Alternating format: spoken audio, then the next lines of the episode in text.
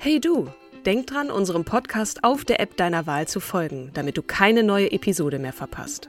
Und wenn du uns noch mehr unterstützen möchtest, schenk uns 5 Sterne auf Apple oder Spotify und lass uns auch noch eine tolle Rezension da. Mit Acast Plus kannst du uns übrigens werbefrei hören und auch 24 Stunden vor dem offiziellen Launch unsere neueste Episode vor allen anderen hören. Mehr Infos in den Show Notes. When you're ready to pop the question, the last thing you want to do is second guess the ring. At Bluenile.com, you can design a one of a kind ring with the ease and convenience of shopping online. Choose your diamond and setting. When you find the one, you'll get it delivered right to your door. Go to Bluenile.com and use promo code LISTEN to get $50 off your purchase of $500 or more. That's code LISTEN at Bluenile.com for $50 off your purchase. Bluenile.com code LISTEN.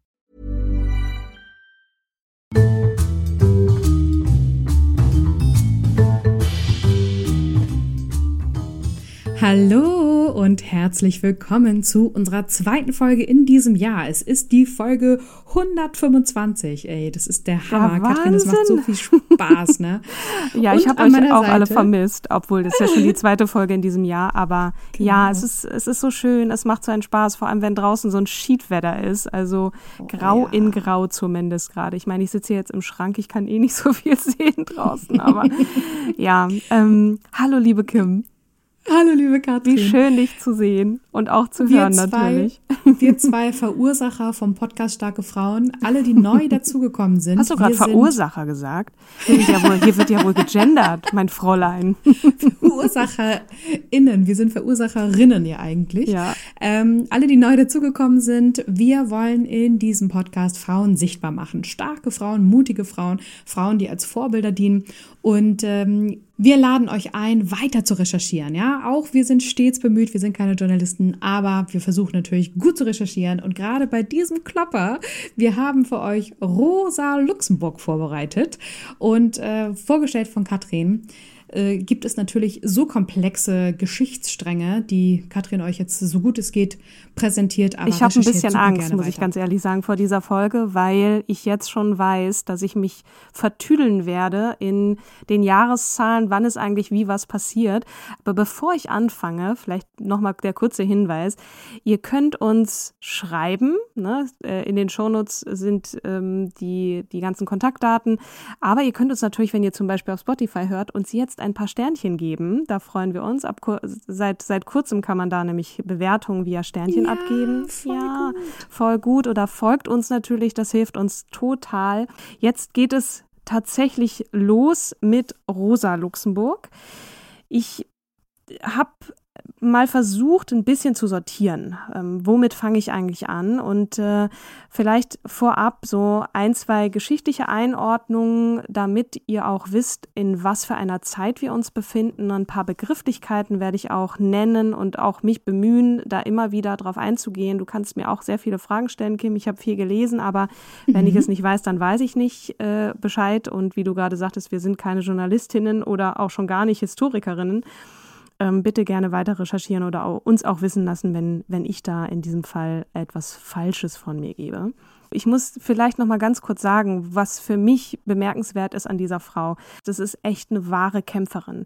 Eine Kämpferin, die immer kämpfen musste, Zeit ihres Lebens, ähm, die äh, die behindert war, kleinwüchsig war, die Jüdin war, die Polin war, in, im besetzt, von, von Russland besetzten Polen, äh, die Intellektuelle war, die Sozialistin, die Frau war, kompromisslose die- Antimilitaristin. und Mhm. in, in, genau, und sich, also kämpfen ohne Waffen, sondern mit Worten ne, und Überzeugungskraft.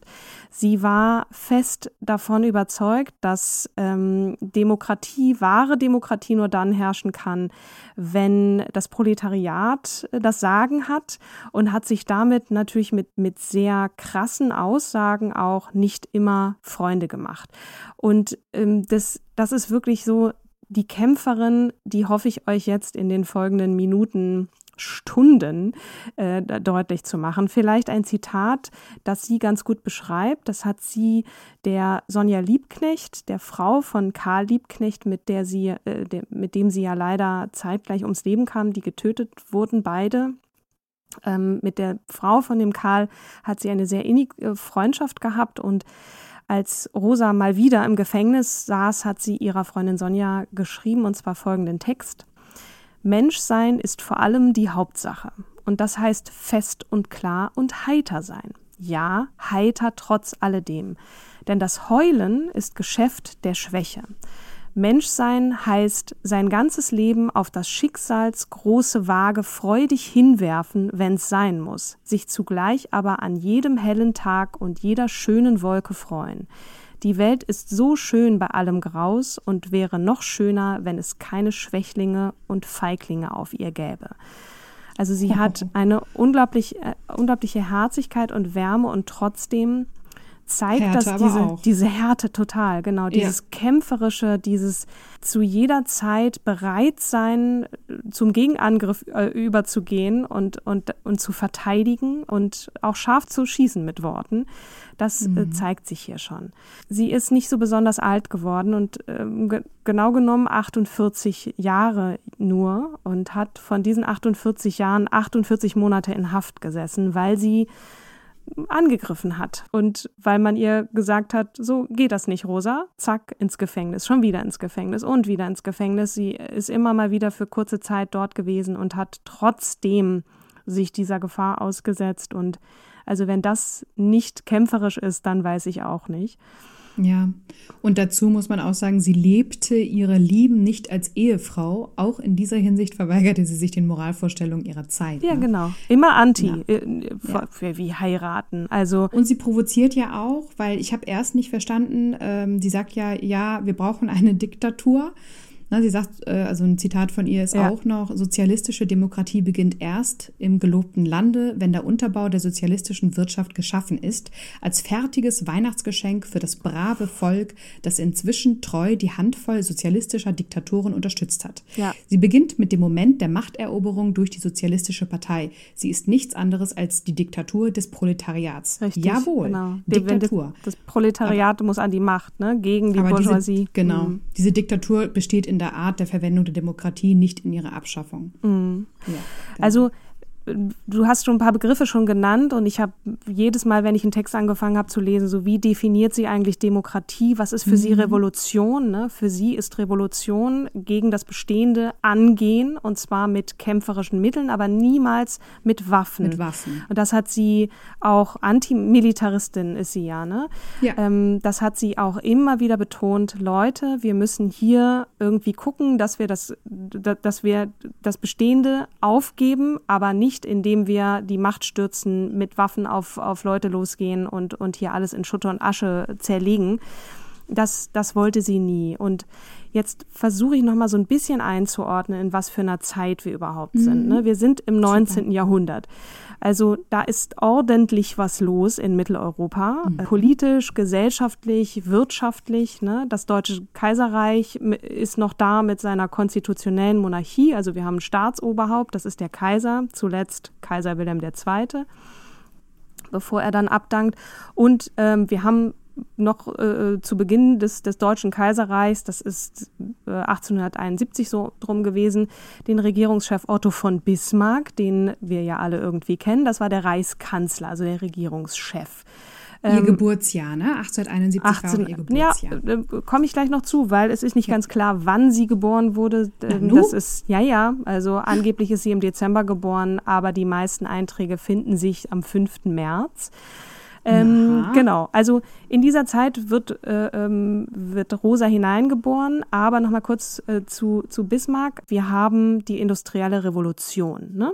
also Fabriken, äh, Arbeiter, die Malochen, äh, unglaubliche Veränderungen in der Gesellschaft hat das zur Folge. Ne? In wachsenden Städten bilden sich zwei Gesellschaftsklassen heraus. So im Wesentlichen einmal das Bürgertum, das über die Fabriken, Maschinen und das Kapital verfügt und dann eben die Arbeiter, die dann ihre Arbeitskraft anbieten können. Also Bourgeoisie und Proletariat. Infolgedessen wurde die Arbeiterschaft von den bürgerlichen Fabrikbesitzern mit Billiglöhnen ausgebeutet. Ne? Es kam Ja. zu Massenarmut. Äh, und zur sozialen, sogenannten sozialen Frage, für die verschiedene Lösungsansätze gefunden werden mussten. Im Jahr. Genau, also die, die Arbeitszeiten, die wir kennen, die existierten ja. damals halt noch gar genau, nicht, ne? Oder auch genau. Frauenrechte, dass du irgendwie in den Mutterschutz kannst, das gab es damals auch. Ja, um Himmels. Willen. Also da gab es erstmal hier Fabriken äh, und, und, Geld machen, ne? Kapitalismus, ja. Geld und, und zu Lasten eben der Arbeiter. Die haben ja. sich dann irgendwann organisiert. Im Jahr 1863 gründete Ferdinand Lassalle äh, mit dem ADAV den ersten deutschen Arbeiterverein. 1975 wurde dieser zur SAP zusammengeschlossen und erhielt 1890 den Namen SPD. Zu dieser Zeit existierte noch eine einheitliche politische Arbeiterbewegung. Und der Otto, der hat dann gemerkt, ui, die, die organisieren sich, also Otto von Bismarck, ne? Die organisieren mhm. sich, ui, da, da, da gibt's Unruhe, ja. Ich muss jetzt hier irgendwie gucken, dass ich, dass ich das Ganze unterbinde. Und äh, ich weiß, wir hatten, glaube ich, in der Folge Bertha von Suttner oder Clara Zetkin, ich bin mir nicht ganz sicher, Kim, von den Sozialistengesetzen mal gesprochen. Als sich nämlich die Arbeiter mhm. eben formiert hatten, hat Otto dann gesagt, okay, das muss ich hier unterbinden und hat sozusagen jede Form der, der, des Sozialismus äh, unterbunden in den sogenannten Sozialistengesetzen. Also ist die Kurzbezeichnung für das Gesetz gegen die gemeingefährlichen Bestrebungen der Sozialdemokratie. Und die Sozialistengesetze, die galten von 1878 bis 1890 im, im Deutschen Reich. Das heißt, das ist dann auch noch verboten gewesen, sozusagen Sozialdemokrat zu sein. Und das Gesetz verbot sozialistische, sozialdemokratische, kommunistische Vereine, Versammlungen und Schriften, deren Zweck der Umsturz der bestehenden Staats- und Gesellschaftsordnung sei. Ne? Und in dieser Zeit, ne, was, was verboten wird, das agiert im Untergrund weiter und auch radikaler. Ne? Ähm, mhm. Ähm, und innerhalb dieser Arbeiterbewegung und auch Sozialisten und Sozialdemokraten kam es zu Aufspaltungen immer wieder. Ne? Zuerst waren die einheitlich unterwegs, wir wollen das, und dann haben die sich besser organisiert und da gab es unterschiedliche Strömungen von, ich sag mal, ein bisschen lascher. Ja, hier, wir tun ein bisschen was für die, für die Arbeiter im bestehenden System, wenn wir die Staatsform ein bisschen anpassen und so. Ich mache es jetzt mal wirklich ganz pauschal. Das sind so die Sozialdemokraten gewesen. Und dann gab es eher die Sozialisten und die Kommunisten, zu denen dann auch Rosa Luxemburg gehörte, die gesagt haben, okay, nee, sorry, ein bisschen anpassen geht hier nicht. Wir müssen radikaler werden. Es kann eigentlich nur eine Revolution dazu führen, dass das Proletariat an die Macht kommt. Genau. So, und dann gab es die ganz krassen, die Radikalen, die dann ähm, auch eher so aus Russland kamen, so um Lenin rum, die ganzen Bolschewiki. Bolschewiki heißt übrigens Mehrheitler, so die, die, die große Mehrheit mhm. der, der Arbeiterbewegung in Russland die sehr viel radikaler in der Oktoberrevolution äh, dann vorgegangen sind. Das war dann Rosa Luxemburg ein bisschen zu krass. Radikal auf jeden Fall, ne? Die eher zu Waffen griffen, jetzt nicht zu Maschinengewerfen, aber zu Waffen auf jeden Fall und die halt eher schon gewaltbereit waren. Genau. Ihr müsst verstehen, da ist die Arbeiterbewegung, die natürlich unter elenden Bedingungen und die Arbeiter leben zum Teil und die wollen da, sich aus diesem Elend befreien und müssen das, genau. indem sie indem sich formieren zum einen und dann natürlich auch angehen gegen das, was da der Kaiser sowieso, dieses ganze pompöse, diese Monarchie, was soll das denn und so und äh, mhm. so, wir müssen das hier ändern. Ne? Das ist jetzt wirklich eine sehr simple jetzt, Sprache. Jetzt, jetzt komme ich. Musst du mir mal genau ja? erklären, wie sie sozusagen dann äh, aus dem Zamosch in Russisch-Polen, ah, ja, ne, ja, als ja, Tochter des Holzhändlers Elias äh, Luxemburg und dessen Frau Line, genau. ähm, rübergekommen ist nach Deutschland. Du hast uns oh so ein bisschen jetzt das Deutsche also Kaiserreich also, erklärt, du hast uns die deutschen Formierungen äh, der, der früheren SPD erklärt. Aber was hat das eigentlich jetzt mit Rosa, äh, zu, mit tun? Rosa zu tun? Genau. Rosa wird geboren in Polen, du sagst, sagtest es bereits. Das ist allerdings besetzt von Russland. In, in mhm. Russland ist der Zar noch an der Macht, das ist auch ein, ein Monarch, ne? also die Monarchie überall mhm. und so. Und äh, sie hat, sie wird hineingeboren als jüngstes Kind eben von besagten Eltern und heißt auch noch nicht Rosa Luxemburg ähm, mit M geschrieben. Das ist übrigens ein Fehler in der Übersetzung nachher ihrer Papiere. Sie heißt eigentlich Luxemburg. Mhm. Rosalia mit Vornamen und gibt diesen Namen auch nie ab, weil sie nie heiratet. Das hattest du ja auch schon gesagt. Mhm. Und genau, es ist nicht ganz klar, wann sie zur Welt kommt. Einige Dokumente sagen 25. Dezember 1870 und andere wiederum der 5. März 71. Und sie wächst in relativ wohlhabenden Verhältnissen auf. Ihr Vater, der möchte auch für seine Kinder wirklich nur das Beste, gehobene Bildung und so weiter und schickt die dann, die Rosa unter anderem auch auf so ein Mädchengymnasium in Warschau. Aber genau, die gesamte Familie siedelt ja über genau, nach Warschau. Ne? Genau. Ja. Ist muss aber noch erwähnen, sie hat dann wirklich dieses Hüftleiden und ist ziemlich lange ans Bett gefesselt, auch als Kind und beginnt schon da, sich sehr intensiv mit Literatur zu beschäftigen und, und ihr bleibt dann quasi nur die Geisteswelt, ne? also wirklich das, das Lesen und die Bildung, weil sie gar nicht raus kann und spielen und so und mit anderen Kindern rumtollen. Also sie ist da schon eher so an die vier Wände gebunden und an Liegen und, und, und hat dann eben die Bildung und, und ist auch mhm. wahnsinnig schlau einfach. Sie spricht viele Sprachen. Polnisch kann sie sowieso, Deutsch und Russisch, Latein und Altgriechisch, dann irgendwann später Französisch, Englisch und so weiter und kann Italienisch verstehen. Also ist unglaublich sprachbegabt und auch wortgewandt erinnert mich jetzt auch gerade so ein bisschen an Margarete Steif, ne? Ja, die wir auch mal vorgestellt ja, stimmt, hatten, ganz genau, am Anfang. Genau. Ähm, der man ja auch gesagt hat, die kann, äh, die ist behindert, die kann gar nichts und dann ist sie die Gründerin der Spielwarenfabrik Steif, ja. Ja. Also da, da kommt natürlich auch dazu, dass es ihr unglaublich Spaß macht, auch Texte zu lesen und so mhm. und, und, und sich in diese Wissenswelt äh, zu begeben. Und, und das ist auch ihre große, ihr großes Glück, ne? dass sie auch an Bildung total Freude hat ne? und auch gar nicht verzweifelt an ihrem an ihren körperlichen, ich nenne es jetzt mal Unzulänglichkeiten ne? und, und an dem Unvermögen halt zu mhm. spielen, zu tollen und so. Naja, auf jeden Fall, sie ist wahnsinnig schlau und, und auch scharfzüngig schon damals, ne? lässt sich auch nicht viel gefallen. Ich glaube, das hat dann wirklich auch was mit ihrer Größe. Sie ist ja sehr, sehr klein auch zu tun. Ne? Wer, wer so klein ist, der, der muss dann vielleicht auch einfach ein bisschen lauter sein.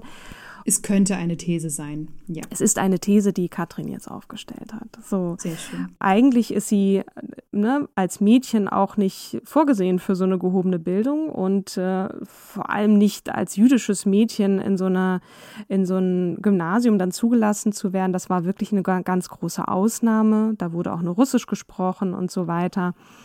Und sie schließt sich dann so auch in geheimen Fortbildungskreisen dann an und in äh, illegalen politischen Zirkeln doch aber auch. Ne? Richtig, ne? schon genau. Als schon als Schülerin, genau, du mhm. sagst es. Und äh, 1882 äh, da gerät sie zum ersten Mal auch so in politische Kreise, in, in so eine marxistische Gruppe. Also sie hat schon, sie liebäugelt da schon mit dem Kommunismus ähm, und diese Gruppe heißt passenderweise Proletariat mhm. äh, die sich vom antizaristischen Terror der russischen Narodnjawa Volja abgrenzte. Ähm, aber wie diese staatlich verfolgt und dann auch aufgelöst wurde. Also sie hat sich da schon mit, den, mit der Autorität äh, angelegt und, und hat sich da wirklich in ge gefährliche Gefilde begeben. Mhm. Nichtsdestotrotz hat sie 1888 das Abitur als Klassenbeste äh, mit der no höchsten Note ausgezeichnet äh, bestanden. Wow. Um, die Schulleitung hat ihr allerdings die, die, ihr zustehenden Goldmedaille, die man dann bekommen hätte als Klassenbeste, nicht zugestanden. Die hat man ihr verweigert wegen, Achtung, oppositioneller Haltung gegenüber den Behörden. Also oh. das fing schon mal ganz gut an. Und sie musste oh. dann tatsächlich auch fliehen vor der Zarenpolizei, die ihr äh, ihre Mitgliedschaft in, de, in dieser verbotenen Proletariat, also in dieser Vereinigung, entdeckt hatte. Also oh. musste sie ziemlich schnell aus Warschau abhauen. Und, Und dann ist sie ja in die allseits beliebte Schweiz geflohen.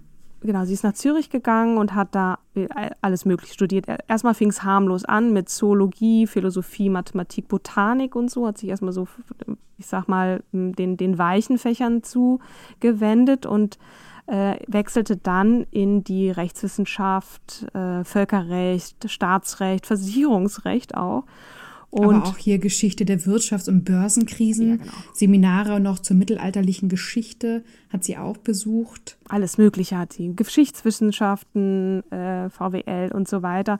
Also sie kam dann schon der Politik sehr viel näher und hat dann auch ziemlich schnell dann sich deutschen, polnischen und russischen Immigrantenvereinen zugewandt, eben im Schweizer Exil und die eben den revolutionären Sturz ihrer Regierung vorzubereiten versuchten. Ne? Und äh, mhm. hat da auch im Hause der Familie Karl Lübecks gewohnt. Das ist ein SPDler gewesen, der nach seiner Verurteilung im Leipziger Hochverratsprozess, das ist der Prozess gegen die prägenden Führungsgestalten der frühen deutschen Sozialdemokratie, Gründungsinitiatoren und Mitglieder der damaligen am Marxismus ausgerichteten Sozialdemokratischen Arbeiterpartei waren. Also die wurden schon da. heißt der? Und Karl hat sie seinen Bruder geheiratet als Scheinehe? Ja, das, äh, genau, wow, du, du, du bist zu weit äh, unten im Text. Ich bin nur so plötzlich, äh, weil ich Karl Lübeck ehrlich gesagt nicht auf dem Schirm hatte, sondern mhm. nur Gustav Lübeck und dachte so, Hä? Moment, ja. da muss ich jetzt sofort nachfragen. Sie heiratet den dann später, weil sie nach Deutschland einreisen will. Also sie mhm. erkennt schon in Deutschland, da ist die Sozialdemokratie am Start, in das Land muss ich irgendwie, sie sprach ja auch Deutsch und ähm, war aber eigentlich mit jemand anderem zusammen, mit dem sie, du hattest es ja auch schon gesagt, in, in wilden Ehen immer ihre Lieben auslebten. Also sie war nie verheiratet, äh, mit dem russischen Marxisten Leo Yogiches äh, zusammen. Mhm. Und der war auch an, anfangs ihr Mentor. Und mit dem hat sie wirklich viel Sparring gemacht und Texte geschrieben und so weiter. Sie hat ihm dann geholfen äh, beim Übersetzen marxistischer Texte ins Russische. Man muss jetzt auch dazu sagen, warum ihr so ein bisschen diese nationalen Grenzen auch nicht viel bedeutet haben, um es mal ähm, etwas abgeschwächt zu formulieren. Sie wollte die internationale Vereinigung der Arbeiterschaft. Ne? Sie wollte nicht jetzt Polen irgendwie separat, ihr, ihr macht da euren Staat, wir machen hier euren Staat. Sie wollte diese Verbindung zwischen den Arbeitern in eben den eben genannten Ländern, Deutschland, Polen, Russland, aber auch darüber hinaus. Sie hat also total diese Vision gehabt, international die Arbeiter zu vereinen. Ja. Ähm, und da Sag kam mal, ihr die Sprache natürlich Studium, zurecht. Mhm. Ihr Studium hat sie nicht beendet, ne? Weil sie es ja auch immer unterbrochen hat für äh, die Gründung der polnisch-sozialdemokratischen Zeitschrift Sache der Arbeiter. Doch, sie ja. hat dann sogar promoviert. Dafür musst du ja ein abgeschlossenes Ach, Studium ja, haben, genau. Aber sie hat dann angefangen, wirklich sich zum einen erstmal anzuschließen in diesen Parteien, aber sie hat dann immer ähm, auch zum Teil selber neue Parteien gegründet und hat auch immer Leute auf, auf ihre Seite ziehen können und war einfach sehr überzeugungskräftig. Mhm. Das fing alles an mit der polnischen Sozialistischen Partei. Die wurde bereits 1892 gegründet und da hat sie zu, zuerst mitgemacht ne, und hat da sozusagen auch ihre Erfahrungen sammeln können was so Parteiarbeit angeht. Und 1893 wird sie Mitbegründerin einer Partei, nämlich der Sozialdemokratie des Königreiches Polen. Also sie fängt in Polen an, die sich 1900 in Sozialdemokratie des K Königreiches Polen und Litauen umbenennen wird. Aha. Genau. Und da ist sie gerade mal 22 Jahre alt. Sie fängt an, für, für Zeitungen zu schreiben, auch selber Zeitungen zu gründen und so weiter. Mhm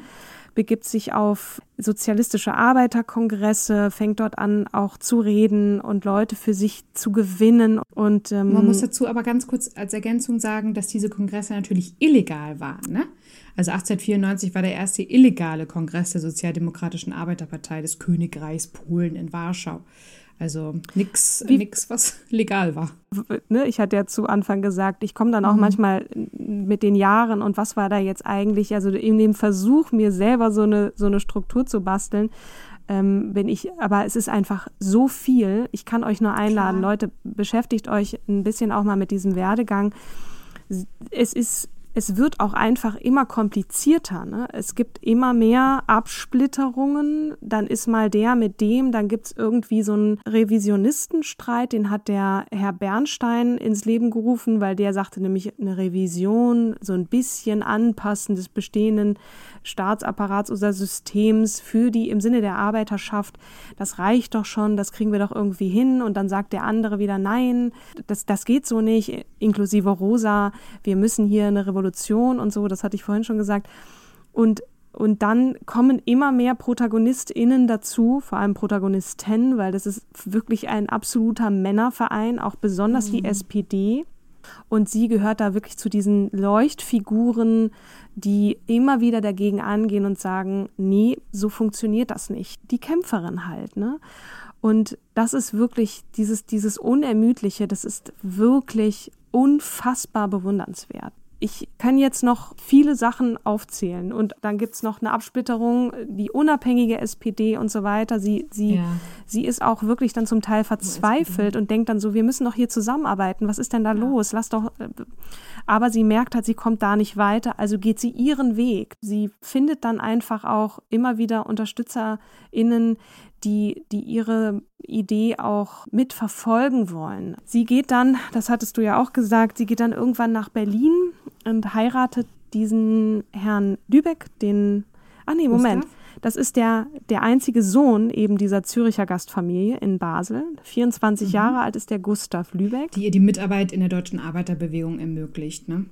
Genau, also sie, mhm. sie versucht dann eben in Deutschland und ne, ich habe auch erst gedacht, Mensch, Rosa Luxemburg ist doch eigentlich eine, äh, hatte sie in Deutschland verortet, aber sie ist eigentlich mehr Kosmopolitin, kann man sagen, und hat mhm. dann in Deutschland eben besonders auch dann so die, die heiße Phase Ende des Kaiserreichs miterlebt und merkte dann schon, okay, hier, hier fängt irgendwas an zu brodeln und dann sie hat auch schon gemerkt, dieses Brodeln führt dann auch zu einem Weltkrieg und hat immer davor gewarnt, Leute, nein, um Himmels willen, wir dürfen doch nicht in diesen Krieg eintreten. SPD und so, die haben dann auch im Parlament dafür gestimmt, ja, wir treten in den Krieg ein, wir stimmen dafür. Die haben sozusagen die Mehrheit dafür geliefert, dass diese Kriegszahlungen geleistet werden konnten, sodass Deutschland in den Krieg eintreten konnte. Und sie war da so verzweifelt und, und hat gesagt, das kann nicht euer Ernst sein, dass sie kurz darüber nachgedacht hat, sich das Leben zu nehmen und hatte mhm. wirklich aus dem Gefängnis raus. Ne? Also was da zwischendrin, einmal hat sie äh, dem, dem äh, ich glaube, das Majestät war Majestätsbeleidigung, genau, den Majestät beleidigt, weil sie irgendwie sagte so, also sorry mal, ähm, wer wer ernsthaft glauben kann, dass es dem, dem Arbeiter hier in diesem Land gut geht, der hat den Schuss nicht gehört, so nach dem Motto. und hat, ich glaube, das war der Wilhelm II., hat den dann beleidigt und der hat dann gesagt, Ach, drei okay, Monate, ne? Drei Monate erst, aber ein, ein Gefängnisaufenthalt jagte mhm. ja den nächsten. Sie kam ja quasi gar nicht mehr so richtig raus aus dem Gefängnis, denn wie wir wissen, ist ja nun, ist doch zum Ersten Weltkrieg gekommen und die meiste Zeit hat Rosa wirklich im Gefängnis gesessen und hat von dort aus Briefe geschrieben, Aufrufe, Pamphlete verfasst und so, die wurden dann aus dem Gefängnis rausgeschmuggelt. Sie hat zum Glück auch ja ganz tolle Freundinnen und Freunde gehabt, mit denen sie auch einen regen mhm. Austausch hatte. Und diese Briefe sind zum Teil auch noch äh, dokumentiert und, und da spürt man auch so eine Warmherzigkeit bei allem Kämpferischen. Ne? Das war, glaube ich, dann auch so mhm. ihr Ausgleich. Da hat sie sehr viel Kraft rausgeschöpft aus diesen Freundschaften. Ja. Ja. ja. Zum Beispiel wurde sie ja dann, also 1906 habe ich hier noch äh, 12. Dezember, so 1904 war die erste Gefängnisstrafe mit drei Monaten, 1906 dann 12. Dezember. Sie wird in Weimar zu zwei Monaten Haft wegen Anreizung zum Klassenhass verurteilt. Ja, ja. ja. Dann, ähm, aber was ich auch spannend fand, 1907 hat sie nochmal eine Lehrtätigkeit, Lehrtätigkeit an der SPD-Parteischule in Berlin genau. gestartet. Das kam auch noch dazu, ne? Also ich sag ja, also ich könnte hier, ich weiß nicht, wie lang mein Dokument ist, was ich mir hier selber mhm. gebastelt habe. Es ist so viel, dass ich versuche beim Wesentlichen zu bleiben. So die, dieses immer wieder gegen äh, ihre sozialistische Idee zu verfolgen, im Prinzip, und zu sagen, wir brauchen eine Revolution ohne Waffen, während in Russland die Oktoberrevolution äh, losging und sozusagen da das Zarenreich stürzte, was sie ja eigentlich befürwortet hat. Also sie sagte so, yippie, geil, aber warum mit Waffen, Leute, was ist da los? Und das schwappt ja dann irgendwann über zur Novemberrevolution in, in Deutschland. Da, da, da ging sie wirklich so unter in diesem Strudel, hatte ich so ein bisschen den Eindruck, als ich dann so mich mit ihren letzten Jahren beschäftigte, ne, wo sie, wo sie selber auch merkt, also hier bricht alles zusammen, es ist eigentlich gut, ne? Monarchie wird abgeschafft und wir kommen hier aber irgendwie und dann sozusagen die, die Feinde auch im eigenen Lager zu haben, nämlich die Sozialdemokratie, die dafür gesorgt hat, dass der Krieg irgendwie stattfindet und im Prinzip wird deutlich, es herrscht Chaos. Und in diesem Chaos kommt es dann auch wirklich so, so weit, dass gegen Ende, ne, also die Oktoberrevolution aus Russland schwappt dann rüber nach Deutschland und es wird massiv vorgegangen gegen die Arbeiter, in, äh, in Deutschland. Der Krieg ist vorbei im Grunde und dann versucht die, die SPD, ne, Scheidemann ruft dann die Republik aus, UPA. Äh, ganz kurz noch, ähm, ja. was passierte während des Ersten Weltkrieges mit ihr? Sie ist wirklich fast da konstant Ständig im Gefängnis, im Gefängnis gewesen, gewesen ne? genau. Genau, also 19, 1915 ähm, im Februar wurde das Gerichtsurteil verstreckt, da wurde sie natürlich wieder angeklagt und dann wurde der Anklage auch stattgegeben. Aufforderung zum Ungehorsam gegen Gesetze und gegen Anordnungen der Obrigkeit. Mhm. Und dann ist sie erstmal ins Frauengefängnis in Berlin ja. äh, gekommen. Dann Hoch- und Landesverratsverfahren nochmal in Düsseldorf. Dann die, erstmal die Entlassung aus dem Frauengefängnis, aber trotzdem eine Sicherheitsverwahrung ab dem 10. Juli dann 1916. Bis November 1918 hat diese Sicherheitsverwahrung gedauert. Ähm, ja. Zuerst war sie in der Festung Wronke in der Provinz Posen, dann nach Breslau und dann wurde sie 1918 im November aus entlassen. der Haft entlassen. Ja.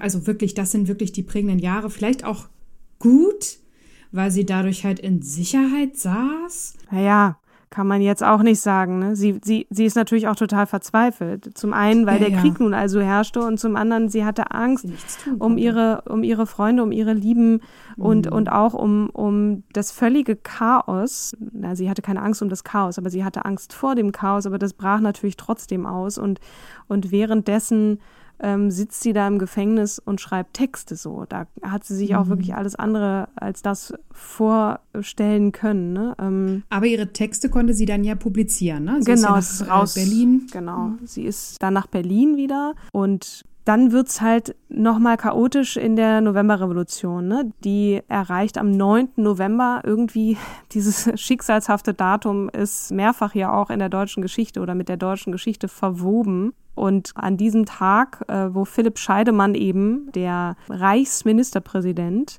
SPD-Mann zumal, die Deutsche Republik ausruft und der vorzeitig aus dem Gefängnis entlassene Karl Liebknecht eben die Sozialistische Republik. Und jetzt geht es darum, eine Republik aufzustellen. Und dafür braucht es ja eigentlich die vereinigte Arbeiterschaft oder die vereinigten mhm. Sozialisten, Sozialdemokraten. Und das hat halt nicht funktioniert. Die so Sozialdemokraten hatten andere Vorstellungen als die unabhängigen Sozialdemokraten bzw. Sozialisten. Da gab es ja noch die Abspaltung der Spartakus-Gruppe. Ja, das Spartakus-Bund, oder? Bund, genau. Erst Gruppe, dann Bund. Mhm. Oder erst Bund und dann Gruppe. Und mhm. auf den Straßen Berlins kommt es halt wirklich zum Kampf Mann gegen Mann. Die Soldaten, die zurückgekehrt waren und die Arbeiter, die wurden dann wirklich verfolgt, auch von Reichswehreinheiten, die eingesetzt wurden und dann auch angeblich, weil, weil sie aufständisch waren, dann getötet wurden. Und ja, da wurde dann Straßenkampf betrieben. Leute wurden festgenommen und jetzt muss ich so ein bisschen zum Ende kommen. Es wird auf jeden Fall wahnsinnig kompliziert und ich habe auch einfach jetzt Schiss, dass ich irgendwie das alles durcheinander werfe. Insofern versuche ich jetzt leider zum traurigen Ende zu kommen. Rosa Luxemburg und Karl Liebknecht, die nun der Spartakus-Gruppe oder dem Bund angehört haben, sind festgenommen worden und in ja vorher haben sie aber noch am 30. Dezember bis 1. Januar die Gründung also waren sie beteiligt an der Gründung der kommunistischen Partei Deutschlands der ja. KPD ne ja stimmt genau um Gottes Willen wie gut dass du dass du das noch erwähnst klar ja, alles gut.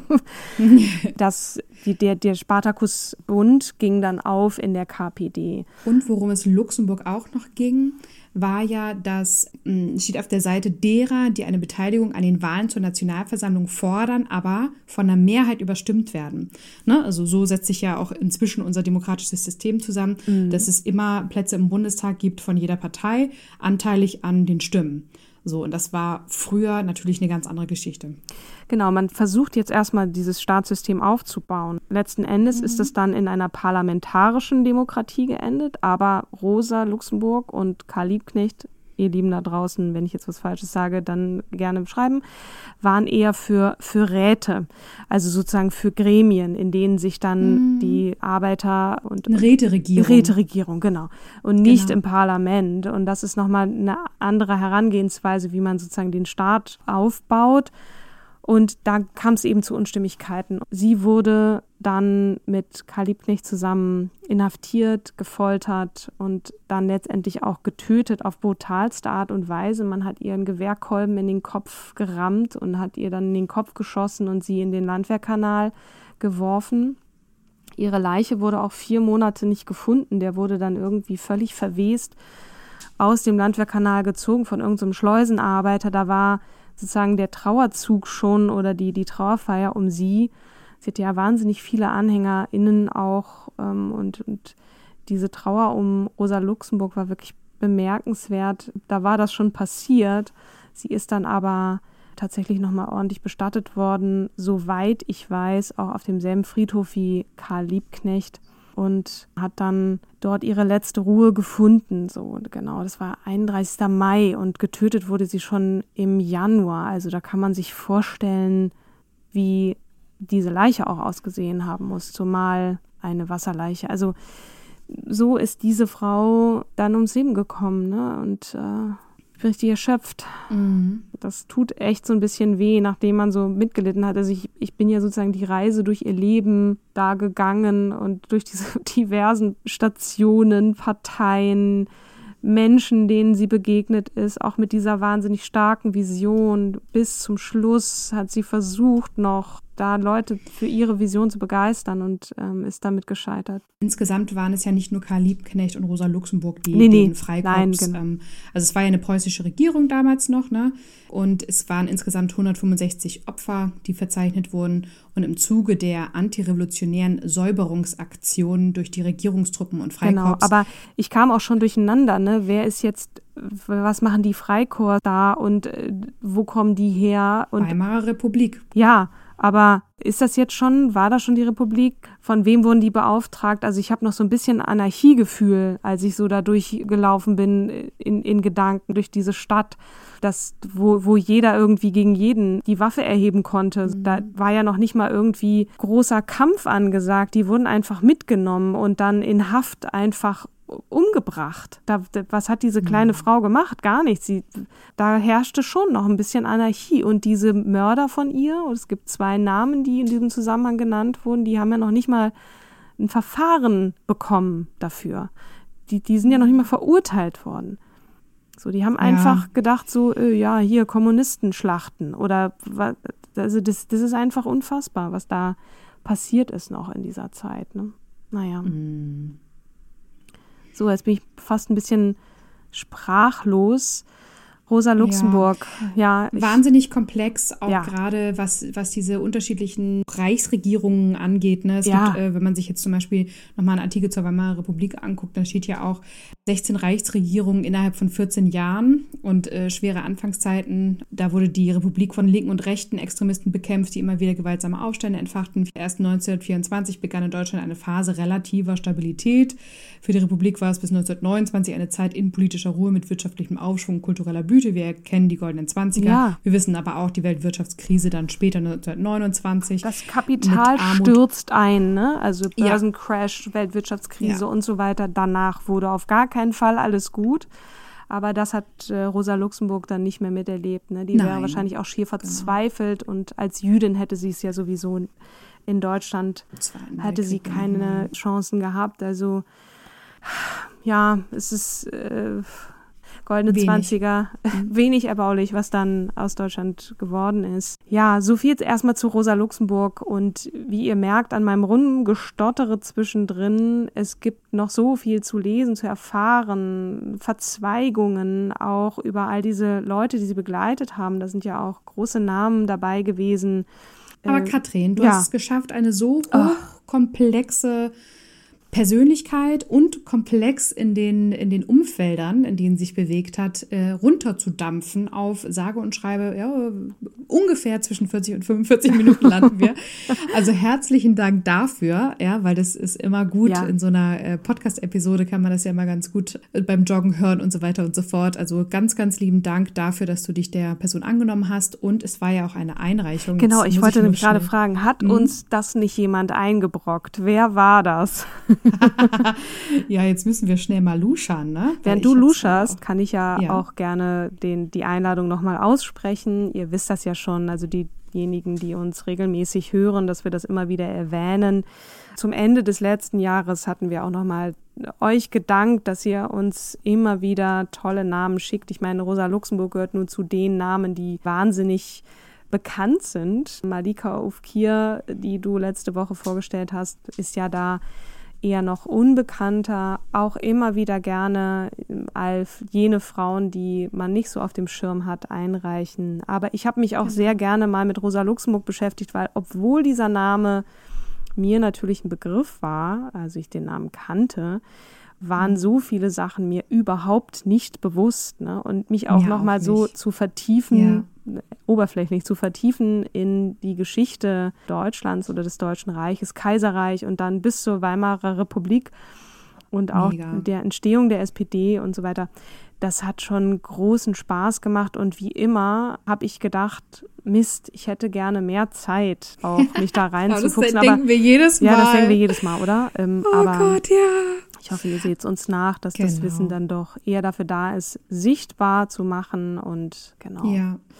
Lieben Dank, Lisa, über Instagram für die Einreichung. Ja, danke auch von mir, liebe Lisa. Und ja. wen stellst du nächste Woche vor, Kim? Weißt du das schon? Ja, auch eine Einreichung über Instagram, nämlich die Sandra O. Ah, jo, ach, wundervoll. Mhm. Über die haben wir, glaube ich, auch Ende letzten Jahres haben wir auch den Namen schon mal erwähnt. Genau. genau. großartig. Da freue ich mich sehr drauf. Und ich auch. danke dir fürs Zuhören und euch, wenn ihr es bis hierhin geschafft habt. Denkt daran, uns ein Sternchen zu geben, mindestens eins oder auch fünf. Auf Apple oder inzwischen auch auf Spotify. genau. Vielen, vielen Dank. Und mindestens vier. und wir hören uns nächste Woche. Bleibt gesund, zuversichtlich und die Tage werden länger. Also es äh, genau. gibt Hoffnung auf Besserung. Insofern, genau. Perfekt. Bis nächste Woche, ihr Lieben. Bis zum nächsten Mal. Tschüss.